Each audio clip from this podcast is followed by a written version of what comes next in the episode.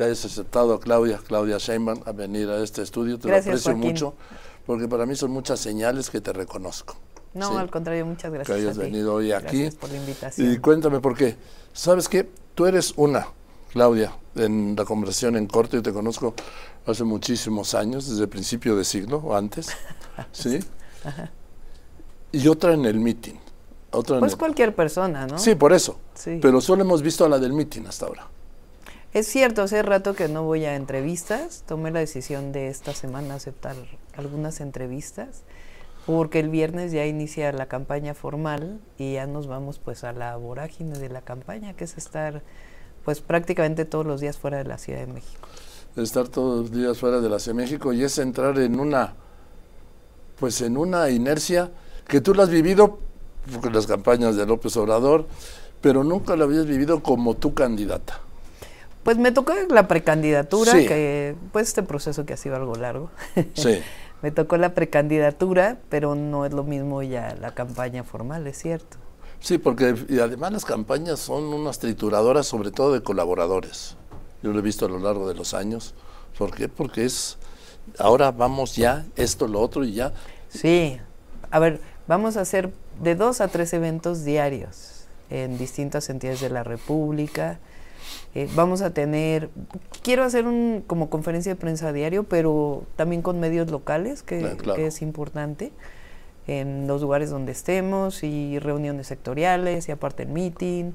Entonces sí va a ser muy movido, la verdad. A ver, a los estados a los que vas, a los lugares a los que vas, lo importante es la prensa local.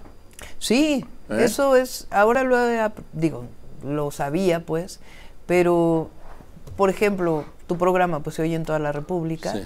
Pero hay veces que en algún estado de la República se oye más un programa local que lo que se oye en López Y porque Dóriga, tienen más frescos oye- los- Además son los temas locales. ¿no? Exactamente, son los que te- los Sí. tienen más frescos.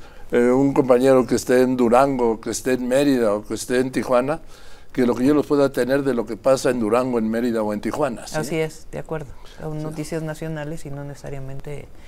Y muchas veces las personas están interesadas en lo local, lo que pasa en su municipio, en su estado. ¿En qué momento dijiste de tu vida voy a ser presidenta?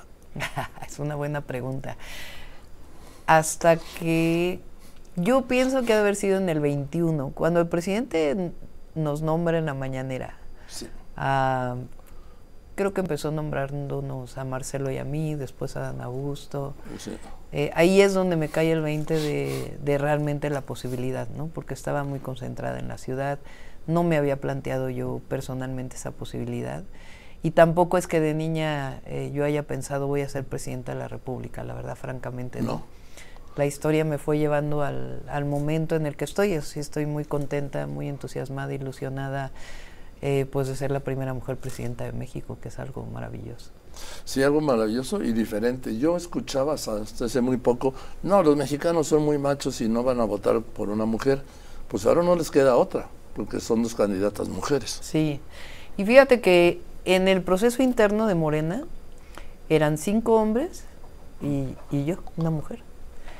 Si hubiera un México machista que no tiene la idea de que una mujer puede gobernar, no hubiera ganado yo la encuesta. Y además yo también dije es tiempo de mujeres, porque lo creo, es tiempo de mujeres. Entonces, eh, yo creo que también está quedando atrás el México del machismo. Hay que seguir Fíjate avanzando. que no, que ese México existe, pero porque tenemos que luchar contra él todos los días.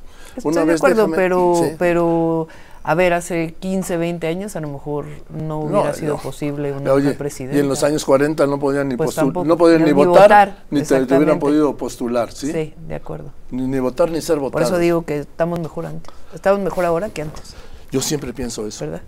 Yo siempre pienso, En para mí, sentidos. para mí nada que el, el tiempo pasado siempre fue mejor, no. Para mí el tiempo actual siempre es el mejor.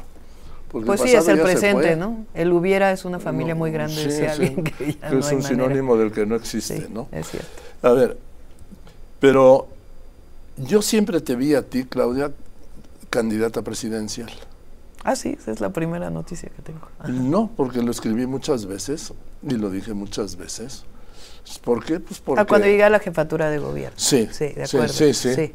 desde la jefatura de gobierno.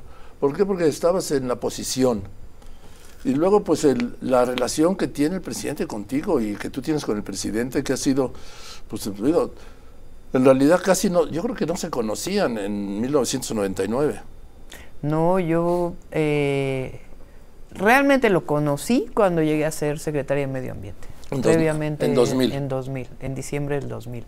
Ahí es cuando, digo, lo conocía yo como una figura política nacional, pero no había tenido una relación personal con él y además profesional principalmente. ¿no? Sí. Y ahí es que, pues, eh, pues, tú me conociste como secretaria de Medio Ambiente, eh, hicimos No, muchísimas te, te cosas. conocí antes desde CEU. Ah, bueno, sí, también. Sí. Pero ya en una entrevista Sí. o algo así, ya Sí. como secretaria de Medio Ambiente, que me tocó la construcción de los segundos pisos, el Metrobús No. Chapultepec. No, lo de Chapultepec creo que yo sé que es muy importante los segundos pisos, que te los encargó personalmente a ti el presidente. Sí, El, perdón, el entonces jefe de gobierno, del gobierno. Distrito Federal.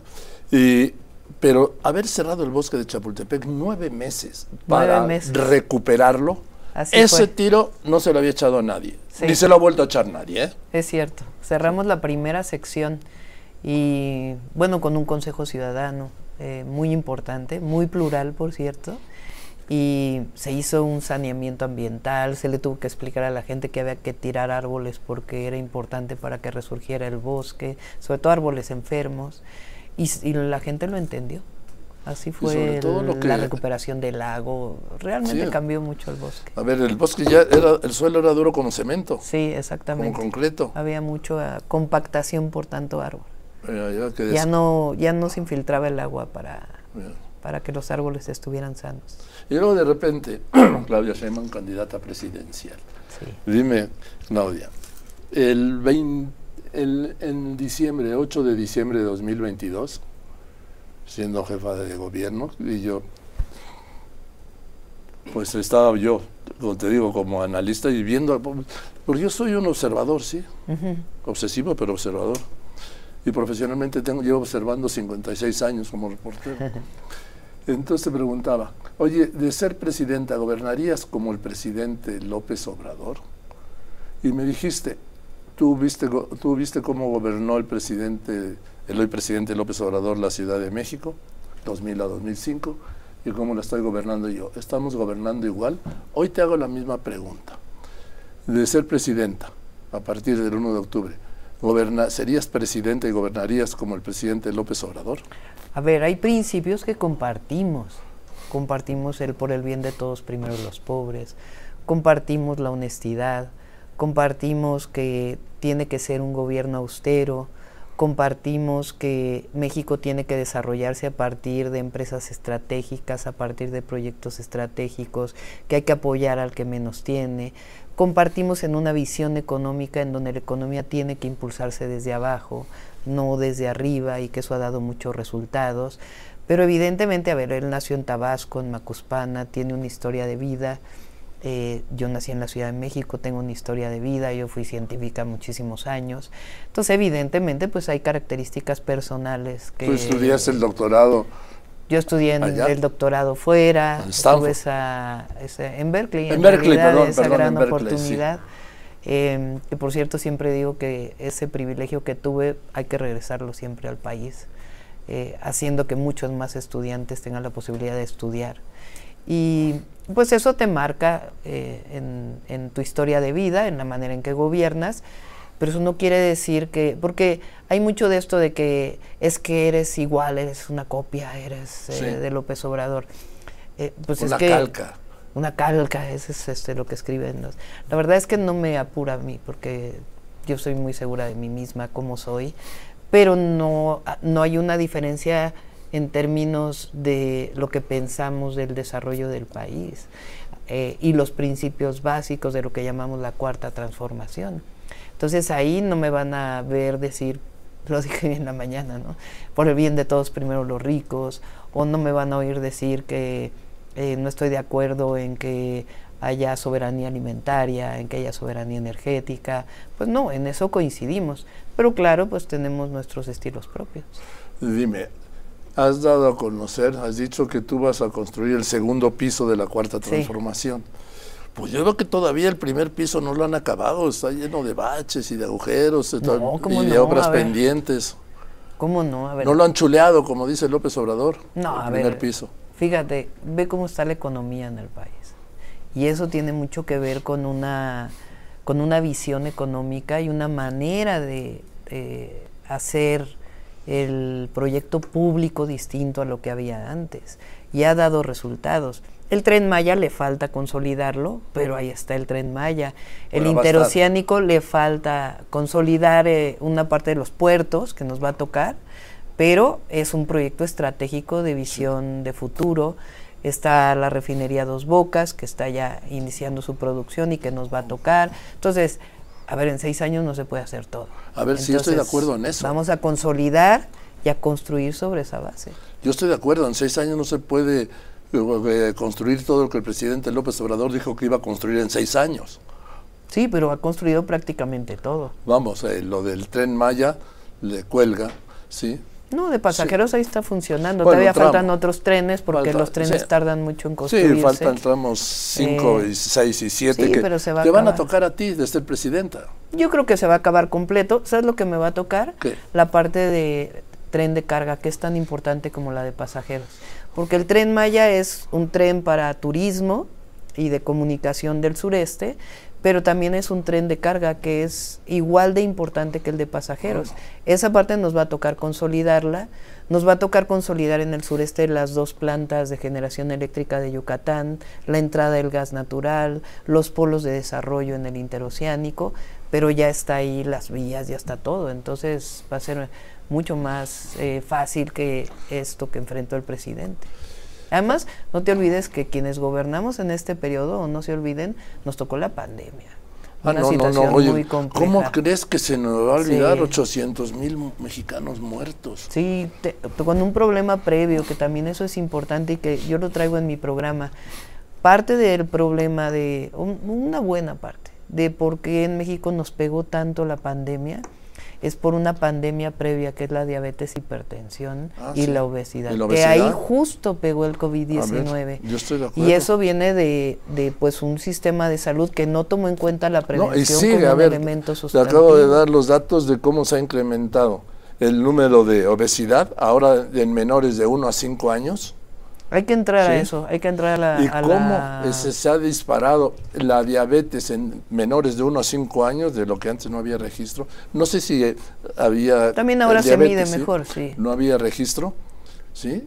Y la mortalidad entre esos niños, ¿sí? De 1 a 5 años, por la obesidad. Y es un tema de alimentación, que... De eh, educación.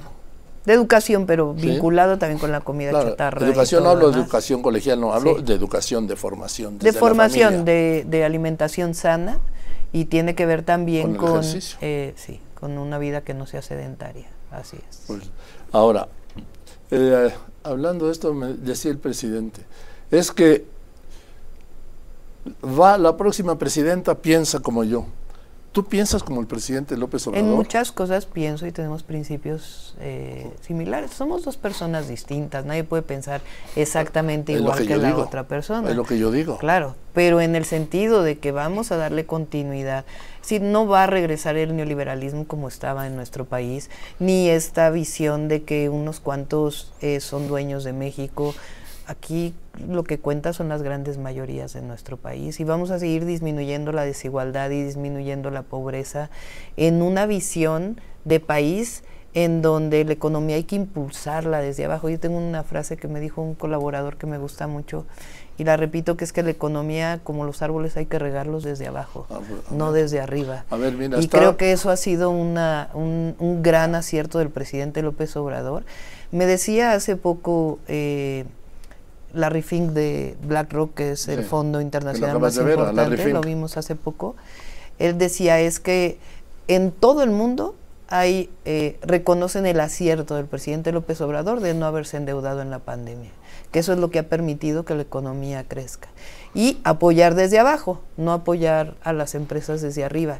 Es reconocido mundialmente y hoy estamos viendo los Mira, resultados. hay una cosa que está demostrado, que sin desarrollo, ¿sí? No hay combate a la pobreza. Pero también está demostrado que con desarrollo no necesariamente se combate la pobreza. Crecimiento, es que es distinto. desde mi perspectiva, hablar de crecimiento económico. lo que estoy. El crecimiento económico son los grandes indicadores, ¿no? Producto Interno Bruto. Eh, no es lo mismo crecimiento que desarrollo con bienestar, que desarrollo sustentable, yo diría, con bienestar. El desarrollo en quién estás pensando, en las personas. No estás pensando en los grandes indicadores. Y muchos economistas eh, se fueron con la finta de que el gran tema era el crecimiento del PIB. Y el crecimiento del PIB no necesariamente se traduce en reducción de la pobreza y la desigualdad. Por eso hablamos de desarrollo, desarrollo con bienestar. Fíjate, ahora todo esto que se habla del nearshoring y la oportunidad que tiene México de recibir inversiones, que ya lo está haciendo, porque el año pasado fue el año de mayor inversión extranjera directa en la historia de México. Eh, yo siempre he pensado y lo he platicado con los empresarios de México, desde los grandes, los medianos hasta los pequeños, y están de acuerdo de que no podemos pensar exclusivamente en el empleo. Tenemos que pensar en el empleo bien remunerado, en el empleo digno, justo, y también en que el trabajador tenga vivienda y tenga escuela y tenga buen transporte. Eso es desarrollo. Bueno, es que eso es desarrollo. Que pensar. Y eso no lo hay hoy. Bueno, inició bueno. Pero vamos hacia allá, porque esa es la visión. En ese sentido, sí tenemos una visión. Sí, pero ahora la visión hay que llevarla al terreno de los hechos. ¿Tú lo vas a hacer? Claro que lo vamos a hacer. Pero a ver, Claudia, no me vas a decir también que...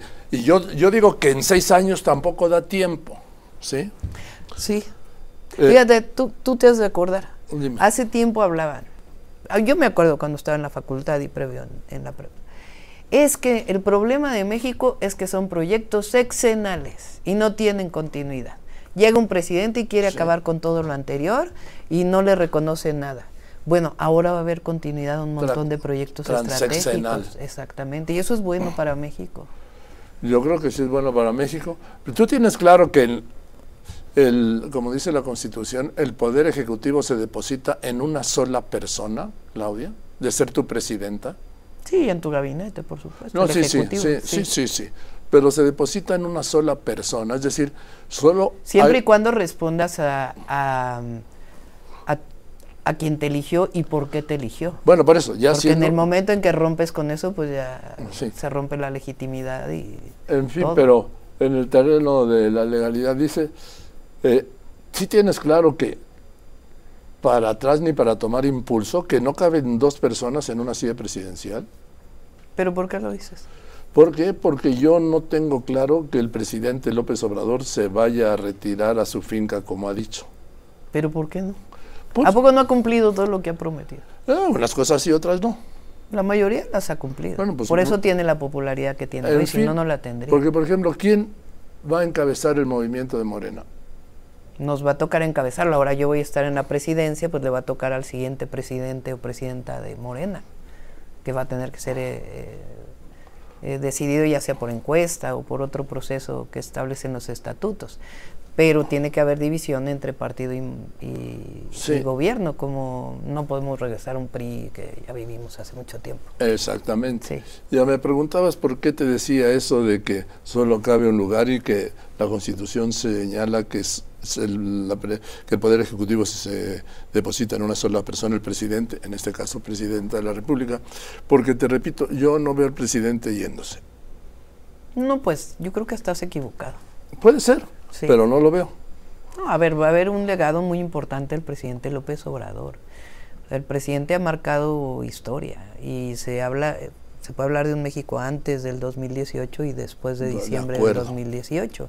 Y hay un legado del presidente Andrés Manuel López Obrador y un reconocimiento a su presidencia. Si no, repito, no tendría el reconocimiento del pueblo de México que tiene hoy. Pero nos va a tocar construir a partir de ahí pues un nuevo sexenio. Y en ese sexenio pues va a haber muchas cosas de continuidad, va a haber nuevos proyectos y nos va a tocar pues un México distinto, gobernado por una presidenta. Dime, eh, de la transformación. Sí. Con Claudia, Claudia Sheinbaum, a ver, no todo lo que ha hecho el presidente está bien por más que él insista en que sí. Y yo supongo que tendrás que hacer ajustes, reforzar lo que funciona y pues este corregir lo que está pendiente o no funcionó, por ejemplo, el sistema de salud, que ha sido un desastre. A ver, se está construyendo un sistema de salud con el IMSS Bienestar muy importante. Les voy a poner un, te voy a poner ejemplos de lo que, de lo bueno que pasó en la ciudad a la hora de pasar al IMSS Bienestar, que tiene que consolidarse. Y también nos va a tocar consolidarlo. Por ejemplo, había médicos en la Ciudad de México, hombres, mujeres, especialistas que ganaban 11 mil pesos mensuales y tenían una plaza de honorarios, especialistas que operaban. No le podíamos elevar el salario porque el gobierno de la ciudad no tenía los suficientes recursos. Y luego está controlado lo que le llaman el capítulo 1000, que es de personal, etcétera. Entonces era muy difícil. En el momento que pasó al IMSS Bienestar, esos médicos ganan 34 mil pesos y tienen una base. Pues evidentemente la manera en que van a atender a la gente es eh, distinta y te consolida un sistema de salud cuando tienes médicos y médicas bien pagados. Igual enfermeras. Ahora, gracias a eso también se va a equipar los centros de salud en la ciudad y otras cosas que se van a ir viendo poco a poco. Entonces, tienes que consolidar un sistema de salud pública, que es lo más importante, desde la prevención, como decíamos, hasta la atención de la enfermedad más compleja. No olvidemos que con la pandemia veníamos ya de un sistema de salud con problemas. Viene la pandemia, solamente atiendes una enfermedad y se viene un rezago adicional. Entonces realmente el nuevo sistema de salud comienza a construirse pues en 2021. Entonces no ha habido suficiente tiempo, pero la visión es correcta de orientar hacia un sistema nacional de salud pública. ¿Tú también piensas en Dinamarca o piensas en México? Pienso en Dinamarca, pienso en México, pienso en que cualquier mexicano o mexicana debe de estar, si lo quieres llamar así, inscrito, afiliado a un sistema nacional de salud que les permita desde la prevención hasta la atención de la enfermedad más compleja de manera gratuita. Eso lo firmo. Sí. ¿Cuándo? Nos va, nos va a tocar consolidarlo. Ya inició y nos va a tocar consolidarlo. Porque lo que hizo este gobierno fue, no digo que era una maravilla, pero funcionaba mejor que nada, el Seguro Popular crea el INSABI y el mismo gobierno mata al INSABI. a ver, es que el INSABI, es, es importante esto. El INSABI eh, acabó siendo un distribuidor de recursos y de construcción. En cambio, el IMSS Bienestar, a diferencia, lo que está consolidando es un nuevo sistema de salud. El Seguro Popular era la distribución de los recursos públicos de la Federación a los estados y tenía muchísimos problemas, la verdad. Eh, además, solamente atendía una parte. En cambio, el, el IMSS Bienestar, el IMSS Bienestar, pues es realmente un sistema de salud que al que vas a estar afiliado si no estás en el Seguro Social o en el ISTE y que te va a dar la salud que requieres. Eso yo creo que es la visión y, la consolidación del sistema. Que yo lo deseo, por supuesto. Dime, déjame pasar. El tema más sensible es el de la violencia. Al día de hoy suman 180.400 los homicidios dolosos en lo que va de este gobierno. Los abrazos y los no balazos no han funcionado. No ha funcionado la política pública en materia de seguridad, Claudia. Ahí están las cifras. A ver. Casi 50 mil, 49 mil 700 desaparecidos, no localizados en lo que va de este gobierno. Sí, a ver, vamos como por calma, vamos desgranando, ¿no? Desgrana. Eh, hay dos indicadores. Homicidios. Es importante la tendencia, porque la tendencia podría ir creciendo, ¿eh? Estaríamos en una situación terrible como fue en el sexenio de Peña o en el sexenio de Calderón, donde aumentaron más de 200% los homicidios. Aquí hay una disminución del 20%. Entonces, hay disminución. Eso mm, es importantísimo. Hay una disminución Ahora, en, en la tendencia de incremento, fíjate, no en el número. En la tendencia, pero es sustantivo. O sea, es vas para abajo o vas para arriba. Y eso, o sea, cambió la tendencia. Y eso a veces no se quiere reconocer, pero es importantísimo, porque si hubieran seguido las cosas igual, seguiríamos creciendo, ¿eh? Seguirían creciendo el número de homicidios. No, sigue creciendo el número de homicidios. No. claro. Ya va disminuyendo cada año, son menos homicidios que el año anterior. Los primeros dos años se estabilizó y después fueron disminuyendo. Ahora, si quieres, pasamos a otra parte. Yo tengo experiencia en la Ciudad de México. ¿Qué hicimos en la Ciudad de México? Bueno, y a nivel nacional también hay que tomar en cuenta la percepción de la ciudadanía en seguridad. ¿eh? Y esa ha disminuido. O sea, la gente se siente hoy en un país más seguro que en el 2018, fíjate. Y eso es una encuesta del INEGI en quien todos los mexicanos y mexicanas confiamos, o la gran mayoría, a partir de la encuesta nacional de seguridad urbana. Ahora, en la ciudad, a mí me tocó disminuir los delitos de alto impacto Eso en es cierto. 60% y los homicidios en 50%. Eso es cierto. en la Tuvimos de una estrategia que la pienso llevar a nivel nacional. Una parte tiene que ver con la atención a las causas, es decir, se minimiza mucho la atención a las causas. Pero Porque es no se ve. lo más importante, y no, ahí está Jóvenes Construyendo el Futuro. Por eso, pero y no nosotros en la ciudad, yo te puedo decir casi por nombre y apellido que sacamos a cerca de 11 mil jóvenes que pasaron por un programa que se llama eh, Jóvenes Unen al Barrio, que salieron de prácticas violentas a un Bueno. esquema de vida distinto. Pues mejoramos la policía y la otra muy importante es la inteligencia y la investigación y la consolidación de las instituciones de justicia y su coordinación, que eso es importantísimo y eso fue lo que logramos en la ciudad. Yo me acuerdo que en tus juntas de seguridad se sentaba el presidente del Tribunal Superior de Justicia de la Ciudad de México. Sí, porque yo se los planteé a él, se lo planteé a los magistrados de la ciudad, porque, fíjate, la Suprema Corte de Justicia tiene tanta responsabilidad en pacificar la ciudad y disminuir la violencia como el presidente de la República. Ay, sí. Y también la Fiscalía General La de la Fiscalía, República y las fiscalías, no, pero también los jueces. pero primero, a ver, de la seguridad es un tema prioritario, Sí, ¿sí? Del Poder Ejecutivo, del Gobierno. no, pero La también... procu- a ver, con la Procuración de Justicia. Y la impartición de justicia es el otro tema fíjate, te pendiente. voy a poner un ejemplo. A ver, supongamos toca madera, ¿verdad? Que alguien tiene, vamos a poner a alguien, no pongamos una persona, eh, tiene un robo con violencia hoy. sí. Si, si la policía no llega en el instante a detener en flagrancia, si yo le digo mañana a la policía, esta persona fue la que ayer me robó, no la puede detener. ¿Por qué? Porque en nuestro sistema penal acusatorio actual se requiere presentar una denuncia en la fiscalía, que la fiscalía con pruebas lo presente ante un juez, Bueno. que el juez emita la orden de aprehensión. ¿Qué necesitamos? La Fortalecer ley. todo el proceso. No, modificar la ley. Bueno, puede ser. Reformar la pero ley. en el sistema actual, que Sí. tiene eh, sus virtudes de derechos humanos y sus de- grandes defectos también, eh, lo que necesitamos es que se hagan buenas carpetas de investigación con Sí, de información acuerdo. de la policía, de la Guardia De Nacional, y que los jueces actúen adecuadamente. Porque también a veces los jueces, y me tocó verlo aquí en la Ciudad de México y con jueces federales, que habían paros a delincuentes cuando se había presentado una carpeta de investigación bien hecha. ¿Por qué? No lo sé, que lo expliquen los jueces. Pero aquí es un sistema completo. Sí, y por eso entiendo, también la reforma del Poder Judicial. Ah, eso- ahí voy con eso. la- ¿Tú estás de acuerdo en la reforma del Poder Judicial que plantea el presidente López Obrador? Que yo supongo que sí, porque cuando el presidente López Obrador anunció el lunes 5 de febrero, el pasado lunes 5, en el recinto parlamentario, en el recinto constituyente del, Del 57. 54, ahí en Palacio Nacional, sus 20 iniciativas de reforma constitucionales, tú dijiste, dijiste que las hacías todas tuyas. Sí, a ver, ¿Todas? Sí, ¿Cómo? vamos a plantearlo de esta manera y me parece muy importante.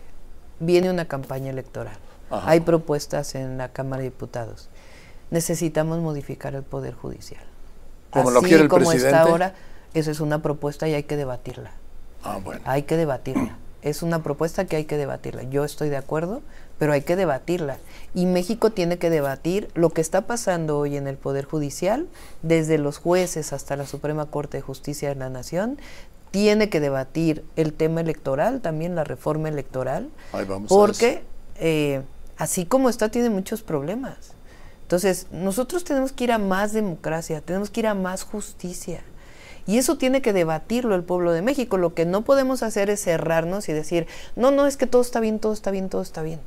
No, no todo está bien. Eso. Y tiene que ver también con que hay un sistema, un poder judicial que no está respondiendo a la justicia en nuestro país, desde mi perspectiva, y hay también un sistema electoral que es muy caro comparado con otros países y que tenemos que mejorarlo y tenemos que hacer que la democracia en México no solo sea electoral, sino también haya consultas públicas en México. Bien, permíteme.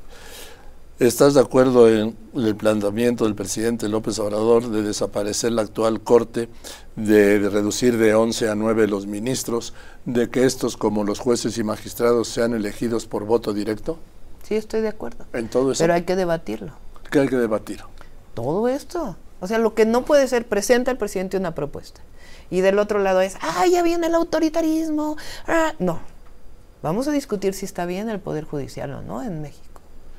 No eh, solo la propuesta del presidente.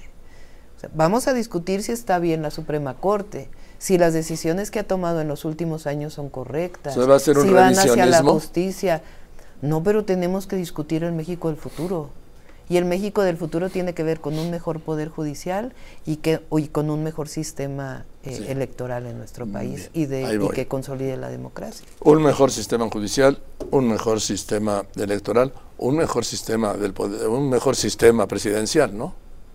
También y por eso se elige al presidente y a la presidenta por voto popular. Sí, pero el voto popular no garantiza que sea el mejor.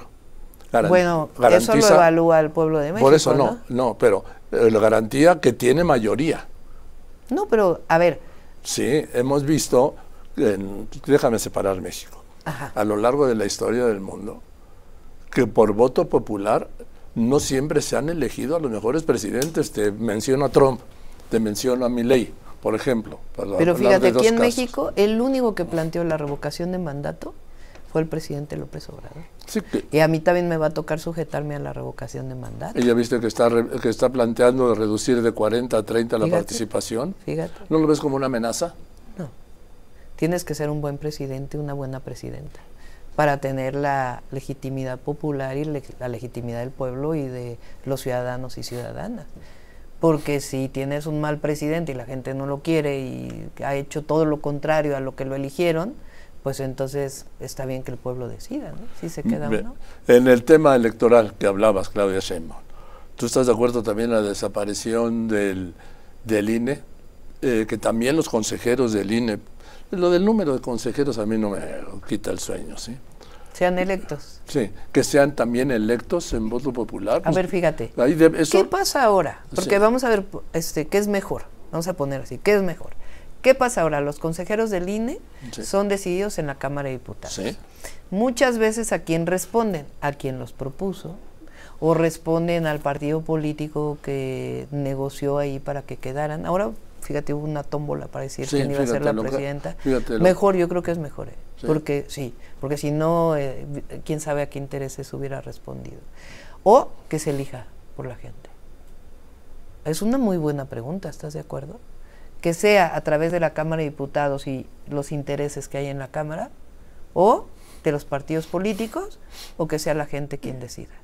Lo que pasa es que, que es mejor de las dos cosas. que entonces lo van a elegir de todos modos los partidos, que son los únicos que tienen estructura para hacer las campañas de consejeros electorales, de jueces, de magistrados y de ministros. Tenemos que la única estructura que hay es la partidista. No. Yo creo que la gente puede puede decir entre una persona y otra. Pero la, estructura que opera eso son los partidos. No, y es, no, a ver, la elección de un... Bueno, en Estados Unidos hay elección de jueces de, claro, ¿y quién decide? ¿En qué, estructura tienen? Además tienen presupuesto. los fiscales son electos en muchos lugares. Sí, y ya viste el desastre que es muchas veces. No, no me vas a poner el ejemplo de Bolivia, que también ha sido un desastre de los jueces electos. Bueno, quién sabe. O sea, el asunto aquí es... El asunto aquí, a ver, Estados Unidos, vamos poniendo. No pongas Bolivia, pon Estados Unidos. En los condados donde se eligen los jueces. ¿Por cómo se eligen? por intereses políticos. No, pero se eligen directamente por la gente. Por intereses políticos de los partidos. a lo mejor no nos ponemos de acuerdo. A, lo mejor hay, pero yo creo que entre todos pensar en la democracia como la decisión de las personas, en su participación, es mejor que, que otras formas de decisión. Al final, fíjate, cuando yo estudié en la Facultad de Ciencias, me tocó justo cuando estaba por poner Laguna Verde, o ya estaba puesta Laguna Verde, y un movimiento en contra de la energía nuclear, y ahí estábamos nosotros. Y poníamos como ejemplo que en Suecia justo acababa de pasar un, eh, un referéndum. Había, ¿Iban por la energía nuclear o no? Una decisión que parecería técnica, ¿estás de acuerdo? Sí, pero es... Y la tomó el pueblo de Suecia, que ya no hubiera más energía nuclear que la que estaba programada. Bueno, si en Suecia pasa eso, ¿por qué en México no puede hacerse consulta sobre problemas fundamentales o la elección de los jueces? Por eso digo, estamos construyendo el México del futuro y polarizar frente a eso y decir eso no, solo esto sí, no, estamos discutiendo qué es mejor para la democracia. Sí. Nada más dime, sí, pero ¿sabes quién está ahorita haciendo eso de polarizarte, decir esto sí y esto no? El presidente. No. Sí, como todas las mañanas. Fíjate, te voy a poner ejemplos de cómo no está tan polarizado Déjame el poner país un como anuncio. ¿sí? Sale. Y enseguida regresamos con los ejemplos que me va a poner Claudia Sheinbaum, candidata presidencial, de que el presidente no polariza. Escuchamos. A ver, decisiones importantes económicas. Incremento al salario mínimo. Sí. Decisión consensada.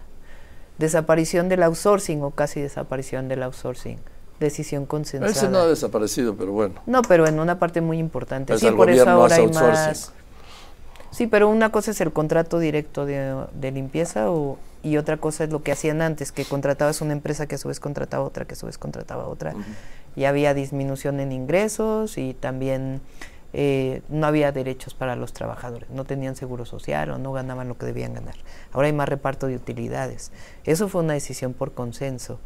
Cuando vino este tema de la inflación producto de la guerra en Ucrania, eh, no hubo una decisión de vamos a controlar los precios, no.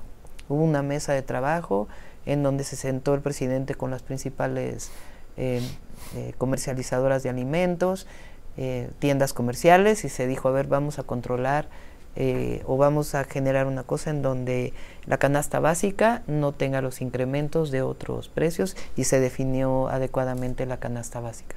Son decisiones por consenso muy importantes. Eh, este, otros temas que tienen que ver con el mundo laboral y económico se tomaron por consenso. Entonces, incluso ya hubo una reforma al sistema de pensiones, fue por consenso, donde incluso eh, los empleadores tienen que pagar más. Entonces, hay decisiones muy importantes que se toman en acuerdo y son las decisiones fundamentales. Hay otras en donde hay debate, pero si hubiera una verdadera polarización y una decisión del presidente de no tomar en cuenta a los empresarios, por ejemplo, no hubiera ocurrido lo que ocurrió ahora, ni estaríamos en una situación económica como la que estamos. Y me he reunido con muchísimos empresarios y piensan lo mismo. A y ver. así va a ser hacia adelante. Déjame hacerte preguntas ligeras, ¿sí? A ver. ¿Vas a vivir en Palacio Nacional de ganar? Eh, es probable, todavía no lo tengo completamente decidido, pero es probable, es lo más cómodo. Sí, como cómodo, bueno, Pues sí. como antes los pinos, ¿no? Igual de cómodo. No, Los Pinos, pero Los Pinos estaba fuera de una entidad pública, ¿no? Era un- una casa especial y aislada completamente, el Palacio Nacional es No, pero el Palacio Nacional también ahorita está aisladón, ve las vallas. Pero, a ver, mm, ¿sí vas a ser mañaneras? El otro día te oí decir que sí. Ah, es que estaba yo en un evento, en un meeting, y entonces preguntaba, en un meeting interactivo, digamos Sí. así, y entonces me empezaron a gritar, la mañanera, la mañanera, la mañanera. Entonces puse a votación. ¿Quién quiere que siga las mañaneras? Y todos votaron que sí. Tiene que haber una forma de comunicación diaria, permanente, con los medios formales, con las redes sociales, de comunicación con las personas. Eso yo creo que es muy importante y es novedoso y, ahora cada quien, pues, como siempre, tiene su estilo. Cada quien ¿no? su estilo, porque ¿sabes Sí. qué? Perdón, llevar el- las mañaneras es un desgaste cañón. Es cierto. Y no sé, no. Yo tuve como jefa de gobierno una conferencia de prensa diaria, pero era de media hora. Sí, de Tres media cuartos hora de hora. y no a las siete. Y no a las 7, porque tampoco podía competir ahí con la noticia del presidente, ¿verdad? Entonces vas a tener una aparición diaria, digamos. Sí, es- esa es la idea y hay que ver cuál es el formato. Tu relación con las Fuerzas Armadas y todo lo que han crecido en actividades que antes no se dedicaban a ellas. Sí, yo creo que em, en muchas áreas está muy bien que estén ahí. Y hay que revisar otras áreas si está funcionando, si no está funcionando, pero voy a tener una relación excelente con, con el ejército, con la Secretaría de la Defensa Nacional, que es más allá del ejército, y con la Marina la tuve como jefa de gobierno y así va a ser. En el tema de la Guardia Nacional, ¿militarizada o no? Es que no es militarizado, no, es si depende de la Sedena. Bueno, de- si Yo creo que debe depender de la Sedena. ¿Por qué razón? Primero porque la formación eh, es mucho más eh, disciplinada y eso Sí. tiene que ser formal. Que creo yo que hay que consolidar la guardia y hay que avanzarla también en otros temas que aún, no, por ejemplo, vigilancia en carreteras, el tema de la consolidación de primeros respondientes, que es muy importante que camine también hacia allá. Entonces, todo eso hay que consolidarlo y está bien que esté en una entidad en donde hay disciplina y formación. Para lo que hay que ca- modificar la Constitución. Sí, vamos a ver cómo, cómo queda la elección. Yo creo que va a quedar bien. ¿Sí? ¿Tú crees que van a mantener la mayoría calificada? Yo bueno, creo que sí. ¿van a recuperarla? Yo creo que sí, yo creo que sí, porque es increíble, eh, Joaquín, y quienes nos escuchan, el, el apoyo que hay a la transformación y al momento que estamos viviendo. Así lo siento, así lo vivo y así lo dicen las encuestas. ¿Cómo ves a Xochitl Galvez? Pues mira, más allá de la persona, porque no, no voy a entrar a opinar de la persona, yo creo que ella representa un proyecto del pasado, de ese México que ya, pues que ya decidió el pueblo de México que ya no. Es un modelo económico que ya quedó en el pasado, es un modelo de gobierno que ya quedó en el pasado, y nosotros pues representamos la continuidad y el avance de un proyecto para México. ¿Sí vas a ir a los tres debates? Voy a ir a los tres debates, sí. Nada más. Sí, nada más, pues ¿para qué más? No, pues es que los debates son una riqueza, hombre. Pues sí, pero para eso hay tres oficiales. ¿Eh? Tres oficiales. a ver, dime, Claudia Sheinbaum, ¿qué va a ser? De repente fuiste en, menos de un año, en un año y fuiste abuela y, otra vez esposa. Fíjate, eso fue en el 23. Sí. En el 23. ¿Y candidata? Imagínate, en el mismo año abuela, me casé y candidata a la presidencia de la República, un año especial. Un año, bueno. Y estoy contenta. Si me preguntas personalmente, estoy muy contenta. Por supuesto, eh, muy eh, animada. Y bueno, tener un nieto es una cosa maravillosa. ¿Qué tal? Eh, ah, es una cosa muy especial, la verdad. Es, yo tenía amigas que me lo contaban y no podía creer hasta que no lo viví, que es un amor extraordinario. A ver, Claudia Sheinbaum, hay compromisos que quedaron del presidente sin cumplirse, por ejemplo, Ayotzinapa, que ya dijo que no se va a resolver, porque es irresolvible, digo, no sé. Sí, digamos que un tema eh, es muy doloroso, la verdad. Sí, sí. Eh, Ahora se van a cumplir 10 años en septiembre de impunidad. Una parte es entender qué pasó y la otra, y quiénes son responsables de lo que pasó y la otra muy complicada es encontrar a los jóvenes. Ahora, déjame decirte esto, de ganar Trump la presidencia, como todo indica, que va a ser el candidato, sobre todo después de la victoria que tuvo en Carolina del Sur, este, yo creo que vas a tener que definir la relación con dos hombres con el presidente López Obrador y con Trump en caso de ganar la presidencia. A ver, con el presidente López Obrador está definida. Él eh, va a dejar un legado extraordinario y se va a ir a, su casa. Nos va a tocar gobernar a nosotros. Digo nosotros porque es Claudia y es un equipo de gobierno. Y además, pues yo vengo de un movimiento social, eso jamás voy a renunciar a ello y lo digo con orgullo. Em, y si nos va a tocar, pues ya sea el presidente Biden o el presidente Trump, y hay una buena relación México-Estados Unidos con todo el tema de la migración, que hay que atenderlo y hay que seguir insistiendo que la mejor manera de atender la migración es la cooperación para el desarrollo, invertir ahí en donde hay personas que tienen que salir por necesidad y va a haber una relación que vamos a encontrar porque finalmente pues México y Estados Unidos tiene que haber una relación de respeto, de iguales, y así va a ser. Que no la hay, Claudia, porque mira, es algo que es, ha sido irresoluble. Mira, Claudia, en la buena vecindad, Estados Unidos siempre ha sido el vecino y nosotros los buenos, por no llamarnos de otro modo. ¿eh?